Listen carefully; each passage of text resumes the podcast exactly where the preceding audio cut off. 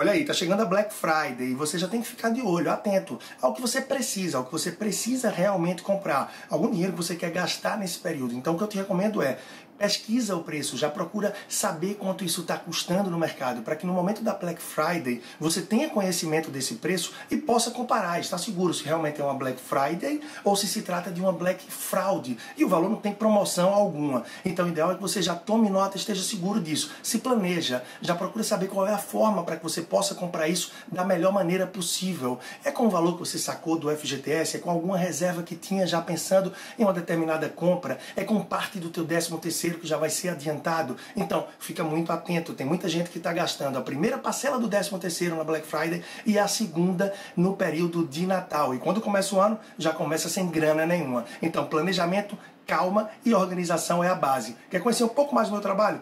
Personal Financeiro no Instagram. Um grande abraço e até a próxima.